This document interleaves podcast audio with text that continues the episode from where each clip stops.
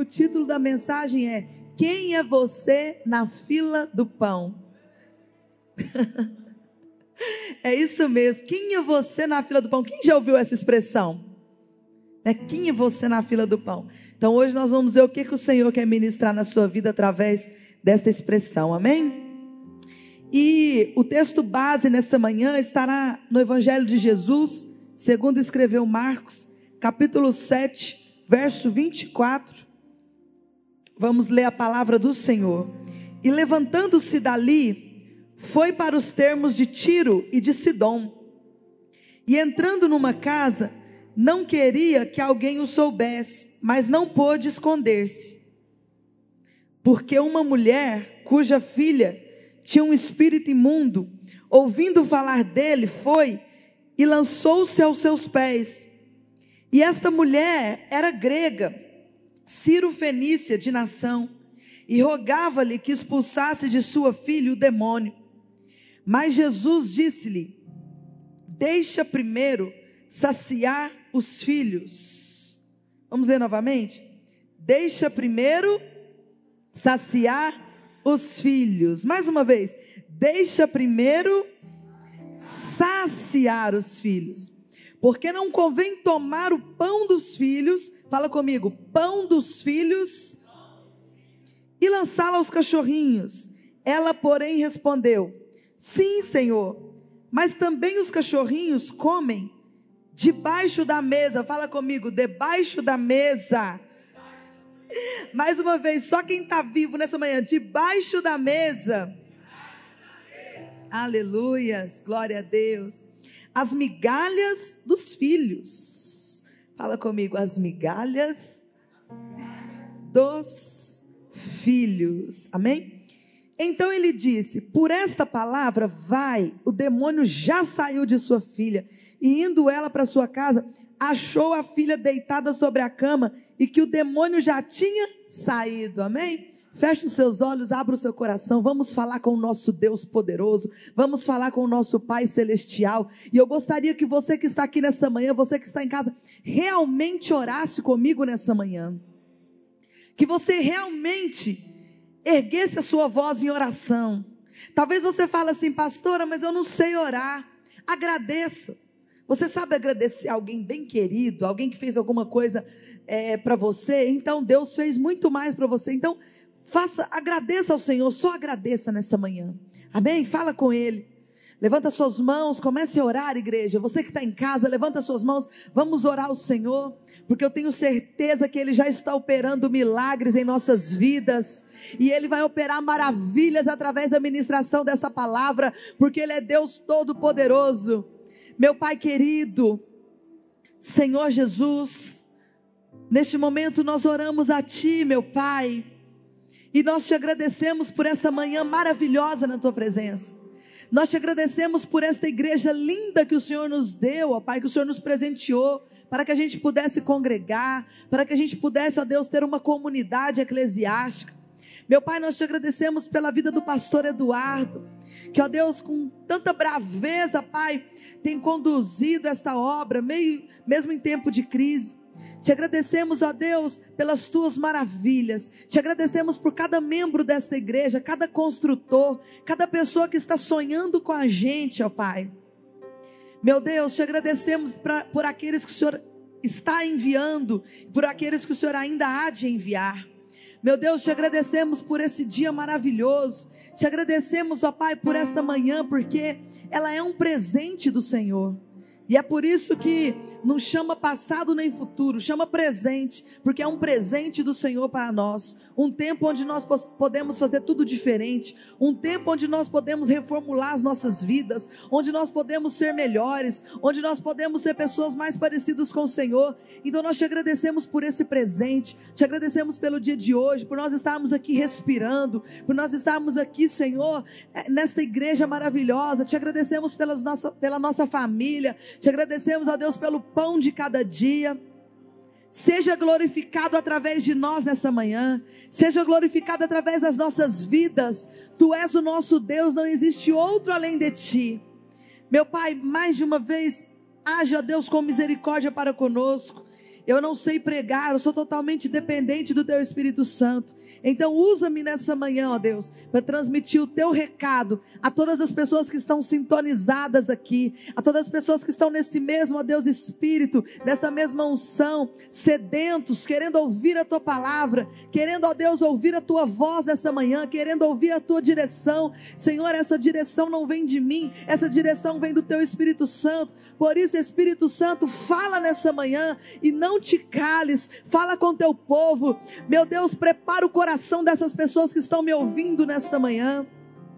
Aonde há preconceito, aonde há qualquer espírito maligno que viesse levantar para roubar essa semente, eu repreendo agora. Mas que o Senhor encontre corações férteis, para que recebam a palavra e para que gere fruto, para que gere transformação. Ó Deus, que eles apenas não, não ouçam, ó Deus, com os ouvidos, mas que eles ouçam com o coração e que eles venham praticar esta palavra. Em nome de Jesus. Amém. Vamos aplaudir o Senhor? Pode sentar dando glória a Ele. Você que está em casa, digite aleluia. Queridos, e o título da mensagem nessa manhã é: Quem é você na fila do pão? Com certeza você já deve ter ouvido essa expressão, né? Quem é você na fila do pão? Essa expressão, ela vem toda vez que você quer dizer, que você quer expressar o grau de importância de alguém, o grau de prestígio de alguém. Geralmente as pessoas dizem: quem é fulano na mesa, do, na fila do pão? Quem você pensa que é na fila do pão? Ou seja, porque essa expressão é uma expressão usada para definir, para expressar o grau de importância de alguém, o grau de prestígio de alguém. Amém? E nós estamos aqui diante de uma passagem bíblica muito interessante, da passagem bíblica dessa mulher Ciro Fenícia, desta mulher, desta mãe que estava desesperada porque a sua filha estava endemoniada. O que que uma mãe não faz por causa de um filho? O que que uma mãe não faz por causa de uma filha, né? E ela não aguentava mais ver a sua filha endemoniada. Porque o diabo vem para matar, roubar e destruir. É Jesus que vem trazer a dignidade para nós. É por isso que frequentemente nós ouvimos na Bíblia, quando Deus faz um grande milagre na vida de alguém, a pessoa, a Bíblia diz assim: "E levantou-se". A gente já ouviu várias vezes, a gente vê essa palavra levantou-se na Bíblia. Por quê? Porque Jesus, Deus, ele vem para nos levantar. É por isso que a igreja as pessoas até confundem isso. É por isso que a igreja é a maior obra social que existe. Sabia disso? Por isso que é importante a igreja ter é, outras é, ações sociais, sim, você entregar uma cesta básica, você ir lá, você promover o emprego para alguém, você construir a casa de alguém, tantas coisas que nós podemos fazer. Nós podemos ajudar as pessoas trazendo aulas educativas. Nós a igreja pode fazer um infinito de ações sociais, mas a igreja em si é a maior obra social que existe. A igreja em si, a pregação do evangelho, ela é mais poderoso, ela é mais poderosa do que qualquer entrega assistencial, do que qualquer presente assistencial que a gente pode dar para alguém. Porque às vezes você entrega algo para a pessoa e aquela cesta básica ela vai acabar. Aquele emprego, talvez ele vai acabar. Aquela aula, aquilo que a gente oferece no assistencialismo, ele é infinito e talvez as pessoas nem dão valor. Muitos dão valor por um tempo, mas quando vai passando um tempo, a pessoa já acha que aquilo ali é um, uma obrigação da entidade filantrópica a sustentar a pessoa o resto da vida, a pessoa se acomoda e muitas das vezes não quer caminhar. Por isso que a pregação do evangelho é a obra social mais poderosa que existe, porque além dela ser provedora, ela é capaz de levantar uma pessoa. Porque a cesta básica passa, mas a palavra de Deus ela não passa. A palavra de Deus, ela tem a capacidade de chegar numa família, de chegar num pai de família, numa mãe de família, chegar num filho, chegar na vida de alguém e fazer essa pessoa se levantar espiritualmente. E a partir daí, essa pessoa, tudo é acrescentado, porque a pessoa, ela tem a sua dignidade devolvida. Quando ela ouve a palavra de Deus, ela é colocada na posição que ela deve ser. Amém?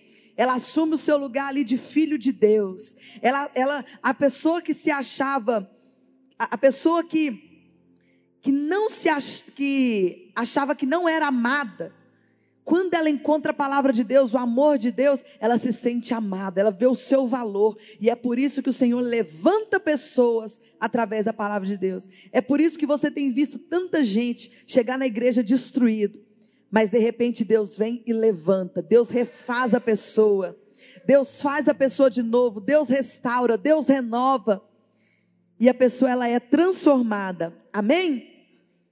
E nós vemos aqui que esta mãe ela estava desesperada. Porque o diabo vem para roubar, matar e destruir. Se Jesus veio para dar vida, se a palavra de Deus transforma, se a palavra de Deus restaura, o diabo vem fazer o contrário. O diabo quer que a pessoa seja um miserável. O diabo veio para matar, roubar e destruir. O diabo veio para tomar tudo que a pessoa tem de bom. O diabo veio para deformar, desconfigurar uma pessoa. Sabe quando o seu celular desconfigura? O seu celular, ele tem uma função determinada, ele tem um propósito. O seu celular, ele foi criado, inventado com um propósito. Mas de repente entra um vírus nele, alguma coisa, ou ele fica saturado, porque o diabo vem para encher o nosso coração, para saturar o nosso coração com péssimas lembranças, com uma péssima memória. E aí o que, que acontece com o seu celular? Ele desconfigura, ele deforma. E muitas pessoas estão andando por aí deformadas desconfiguradas. O que é uma pessoa desconfigurada? É uma pessoa que não está com a, sua, com a sua função estabelecida. É uma pessoa que não está vivendo o seu propósito. Sabia disso? Toda vez que você não está vivendo o propósito que Deus te destinou, toda vez que você não está vivendo o propósito para aquilo que você foi criado, você é uma pessoa que está desconfigurada. Nós vemos hoje em dia vários pais de famílias que o diabo tem desconfigurado. Por quê? Porque o papel do pai de família, o papel, o papel do homem é proteger a mulher. O papel do homem é edificar, é dar a sua vida pelas mulheres. E quantos feminicídios nós temos visto por aí? Por quê? Porque o homem está desconfigurado. Cristo é o noivo que morre para que a sua noiva seja edificada. O homem deve amar a mulher, não só o amor é, ali de marido e mulher, mas eu estou falando do amor de de mãe, o amor ali que você tem para com sua irmã, para que você tem com todas as mulheres em geral. O homem deve enxergar a mulher com os olhos de Cristo, protegendo como vaso mais frágil, é, edificando, né, sendo gentil e tudo mais. Mas é o diabo, que é a serpente, o que, que ele é da mulher? Inimigo da mulher. Quem é inimigo da mulher? É o homem ou é a serpente? É a serpente. Então, Satanás, a serpente, ela é inimiga da mulher. Então, toda vez que você vê um homem matando uma mulher, toda vez que você vê um homem olhando para uma mulher como um objeto sexual, toda vez que você vê um homem fazendo é, grosserias, toda vez que você vê um homem ali maltratando, ele está totalmente diferente ali do caráter que Jesus sonhou. Ele está mais associado à serpente. Amém? Da mesma forma, uma mulher. O Senhor criou as mulheres para que elas, né, ali, elas respeitem o seu marido, para que elas cumpram o seu papel de ajudadora. E é uma missão importantíssima. Submissão não é uma coisa ruim que as feministas têm pregado por aí como se isso fosse alguma coisa ruim, uma submissão. Querido, uma submissão, o nome já indica, é uma missão também. Uma missão de auxiliar, porque a mulher ela tem habilidades especiais que o homem não tem para certas situações. Amém? A mulher, o Senhor usou várias mulheres ao longo do ministério. A nossa igreja foi fundada por uma mulher, mas quando a mulher cumpre o seu propósito, mas o diabo vem para matar, roubar e destruir e tem tirado das mulheres isto, tem tirado das mulheres esse propósito, tem reduzido as mulheres a um pedaço de carne, tem reduzido as mulheres a serem é, pessoas que ficam alheias ali a tudo que acontece na sua família. O Senhor te chamou para ter uma submissão ao lado do homem, ao lado do seu marido, amém? E Deus acredita em você, mulher.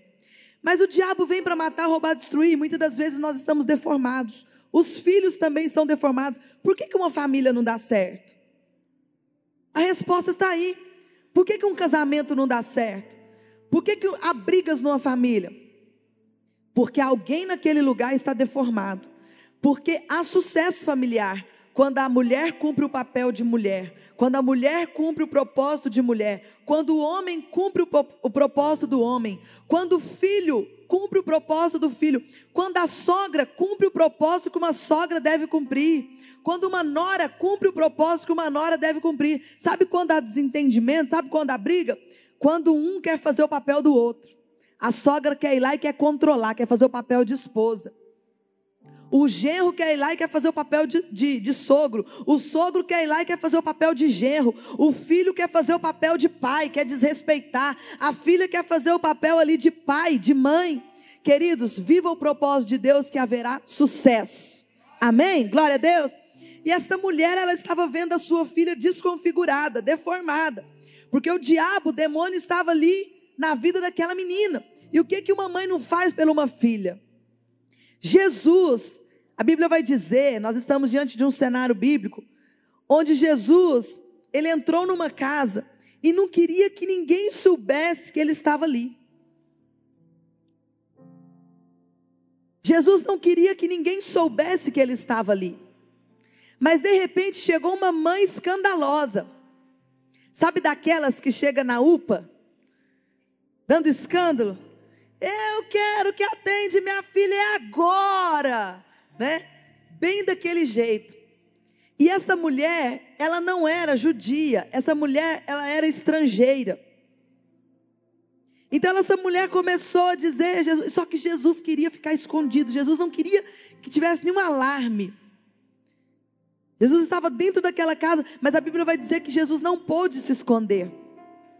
Porque aquela mulher estava fazendo um escândalo ali. E os seus discípulos, Diziam, mestre, repreende essa mulher, repreende essa mulher.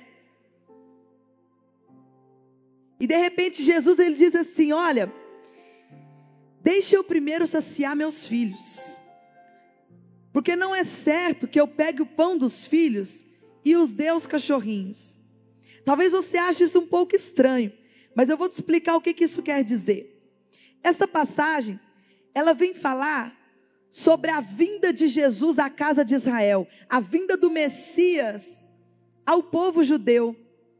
Só que nós estamos aqui diante de uma mulher que não pertencia a este povo, de uma mulher que não pertencia a esse povo. Então, esta passagem bíblica, teologicamente, ela vem nos representar que Jesus ele veio primeiro para os que eram seus, ele veio primeiro para os judeus, mas os seus não receberam. E depois o Senhor, o amor dele foi derramado para todos. Queridos, mas hoje o foco dessa mensagem não é esta. Eu não queria hoje ir nessa linha teológica que o pastor Eduardo já pregou tantas vezes sobre a mulher Ciro Fenícia, uma mulher poderosa, da mulher que parou, né, ali aquele relógio do tempo. Mas queridos, eu quero focar hoje no pão. No pão que essa mulher ela estava ali em busca. E é por isso que o título dessa mensagem é: Quem é você na fila do pão? Amém?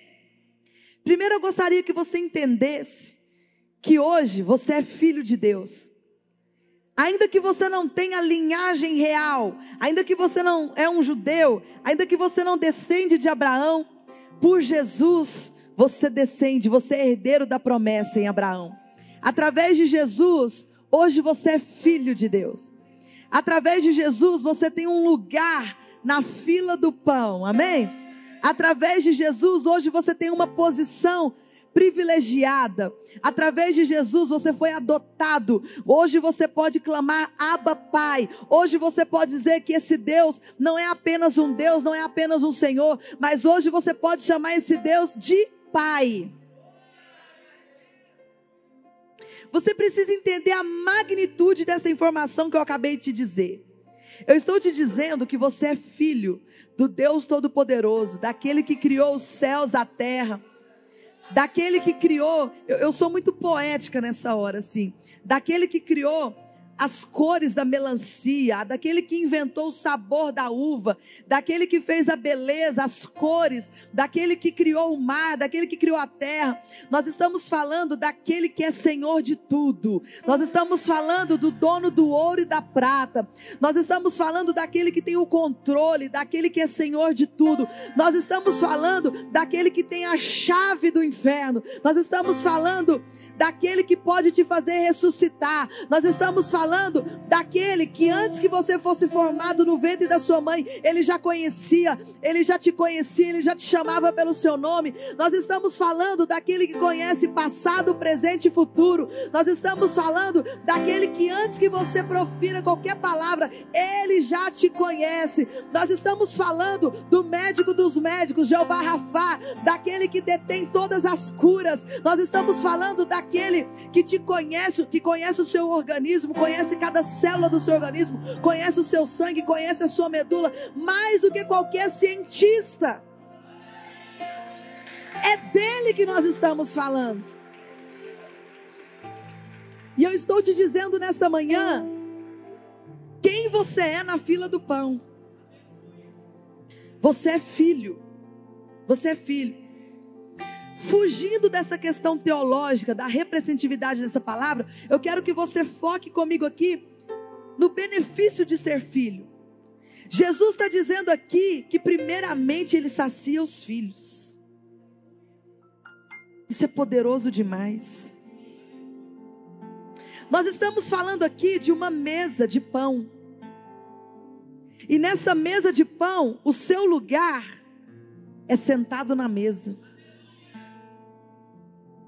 Nós estamos dizendo aqui que na fila do pão, o seu lugar não é nem na fila, o seu lugar é ao lado de Jesus, o seu lugar é ali sentado com o Pai.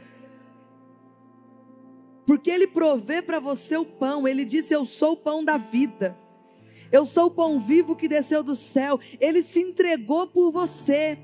Esse pão, Ele está aqui para te saciar, esse pão está aqui para te alimentar. O diabo não, o diabo ele quer mentir para você.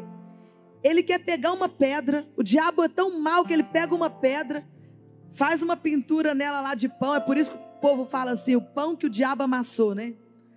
Tem pessoas que estão comendo o pão que o diabo amassou, ou seja, comendo pedra, porque o diabo ele engana. Mas só Deus pode te dar o pão verdadeiro. Só existe um pão. Só existe um, um Deus verdadeiro. E esse Deus é Jesus. E quem é você na fila do pão? Você é filho. Você nem na fila você está, você está na mesa do Pai. Agora, muitos ainda não compreendem a magnitude deste pão. Nós pregamos aqui ontem, através dessa, dessa passagem aqui, nós conseguimos ver o que, que as migalhas conseguem fazer. Entenda o quanto que este pão é poderoso na sua vida. O quanto que Jesus é poderoso, o quanto que você ter comunhão com Cristo, o quanto você comer deste pão é poderoso na sua vida. Entenda isso. Eu vou repetir. Entenda o quanto é poderoso você comer deste pão. O quanto é poderoso Jesus na sua vida. Olha o que que a migalha pode fazer. Aquela mulher, ela estava em busca de uma cura.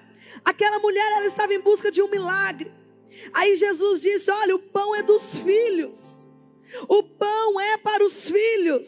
O pão é para os filhos. Mas ela diz algo que vai fazer Jesus ficar maravilhado. Aquela mãe, aquela mulher, aquela estrangeira, ela diz algo que vai fazer Jesus ficar maravilhado com a fé desta mulher. Ela diz assim: Senhor, o Senhor pode até não ser meu pai, mas eu, eu sou como se fosse uma cachorrinha que come das migalhas do seu Senhor. O Senhor pode até não ser o meu pai, eu posso até não ser sua filha, mas eu sou criação das suas mãos. O Senhor me criou, então eu posso, assim como os cachorrinhos, comer das migalhas que caem da mesa dos filhos. Mas o detalhe é o seguinte: o que que as migalhas conseguem fazer na vida de alguém? O que que as migalhas conseguem fazer? A Bíblia vai dizer que aquela mulher teve a sua filha curada.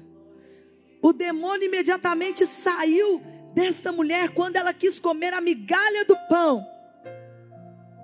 Aquela filha que estava terrivelmente atormentada por demônios, quando aquela mulher come a migalha pão, a migalha de Jesus, a migalha do poder de Deus, a migalha dos filhos, quando aquela mulher, aquela mulher tem contato com a migalha dos filhos, foi tão poderoso, a migalha foi tão poderosa, a migalha foi tão poderosa que foi capaz de curar a vida daquela menina. Muitas pessoas estão recebendo migalhas, muitas pessoas estão se alimentando de migalhas. O que, que são migalhas? Milagres. Migalhas são milagres do poder de Deus. Milagres são migalhas do poder de Deus. Um Deus todo-poderoso, que de repente você chega aqui na igreja, e você está com uma dor na coluna, você está com câncer, você está desempregado, você quer uma, uma casa própria, aí Deus faz assim, ó, migalhas caem sobre a sua vida. A dor de cabeça sai, o caroço sai, você recebe a casa própria, você recebe a sua bênção financeira, porque o Senhor te dá migalhas. Muitas pessoas vão de igreja em igreja atrás de migalhas, milagres. Igrejas milagreiras ficam lotadas. Quando tem uma campanha de milagre, a igreja fica lotada. Pessoas em busca de migalhas do poder de Deus.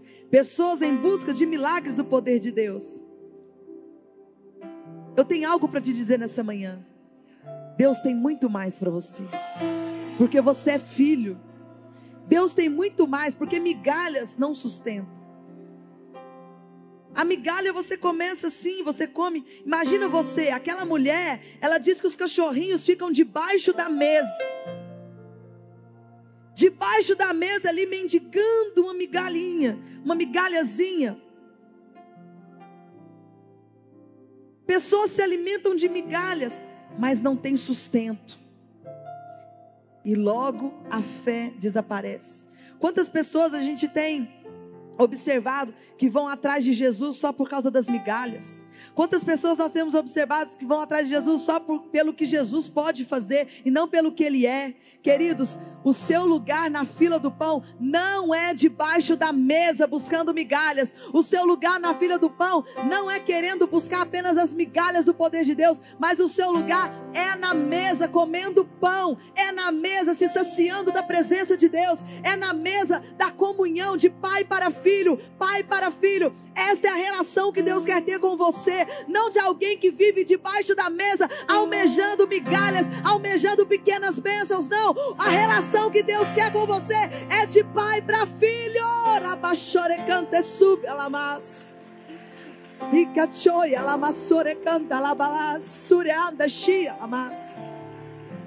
Isso é tão forte, isso é tão poderoso, que quando aquele filho pródigo está longe do pai, quando aquele filho pródigo está longe da presença, ele se lembra que na casa do pai há abundância de pão, na casa do pai há abundância de pão. Então ele torna a si, ele diz: Levantar-me-ei, lava, chora canta, sube lá. Olha Deus levantando pessoas aqui nessa manhã, olha Deus levantando pessoas que estavam abaixadas debaixo da mesa, lava, chaia.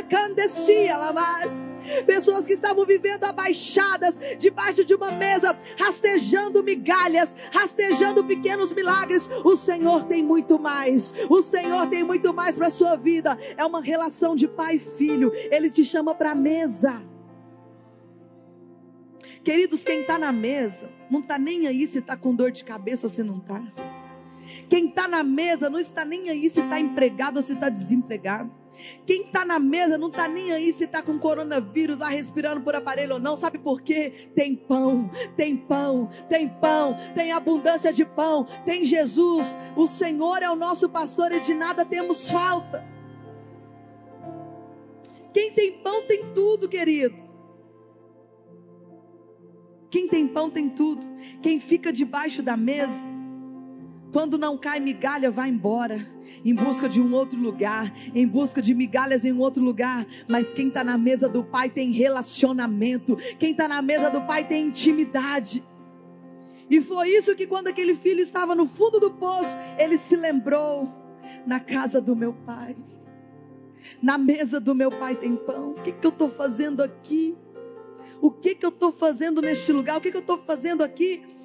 Com esses porcos, sendo que na casa do meu pai há pão. O que que você está fazendo, menina? O que que você está fazendo, menino, nas festas, é, jogando o seu corpo à depreciação? O que que você está fazendo com o seu organismo, você que está nos vícios? O que que você está fazendo com o seu ministério? O que que você está fazendo com a sua vida? Ei, venha para a mesa, venha para a mesa. O seu lugar é na mesa, o seu lugar é com relacionamento com o Pai.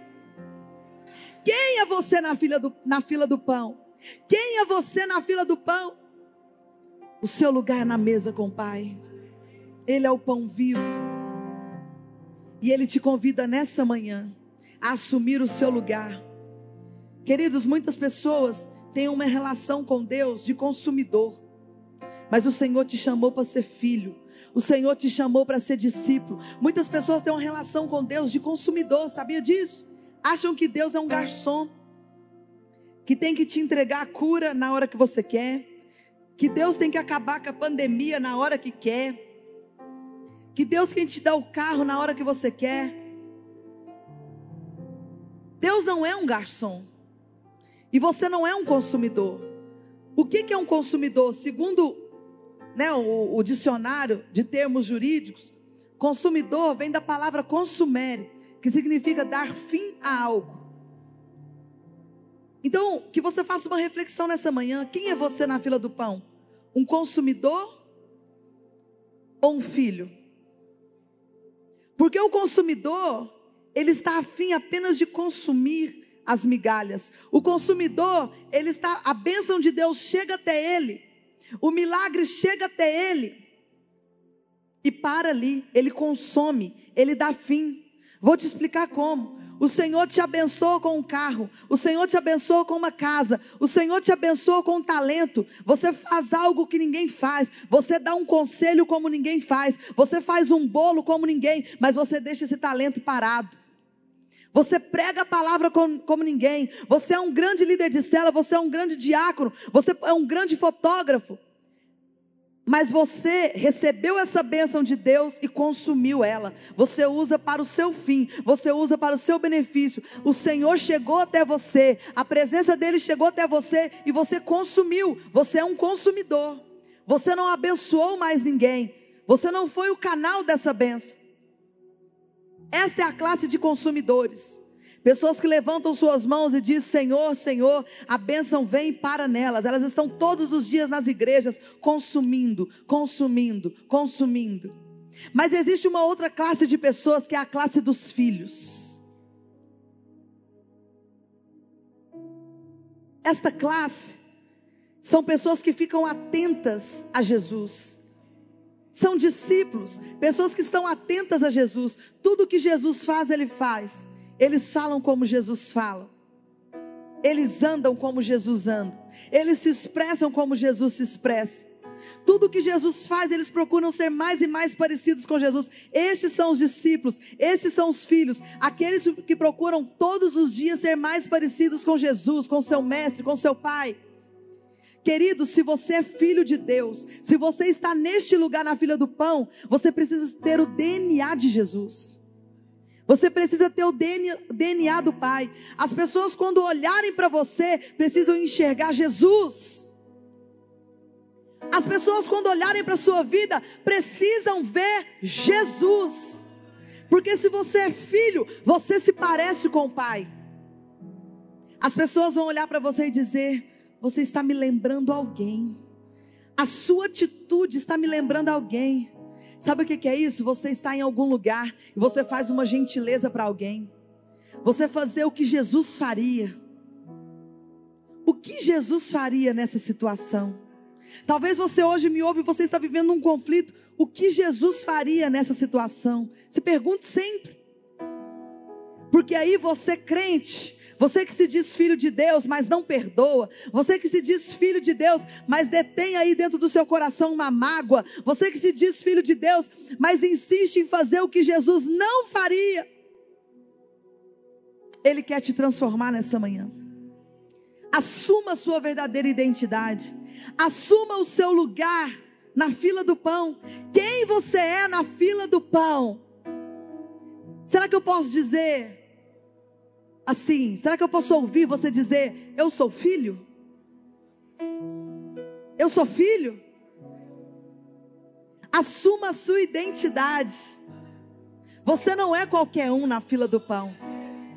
Você não é um Zé Ninguém. Você não é uma Maria Ninguém. Você não é alguém derrotado. Não.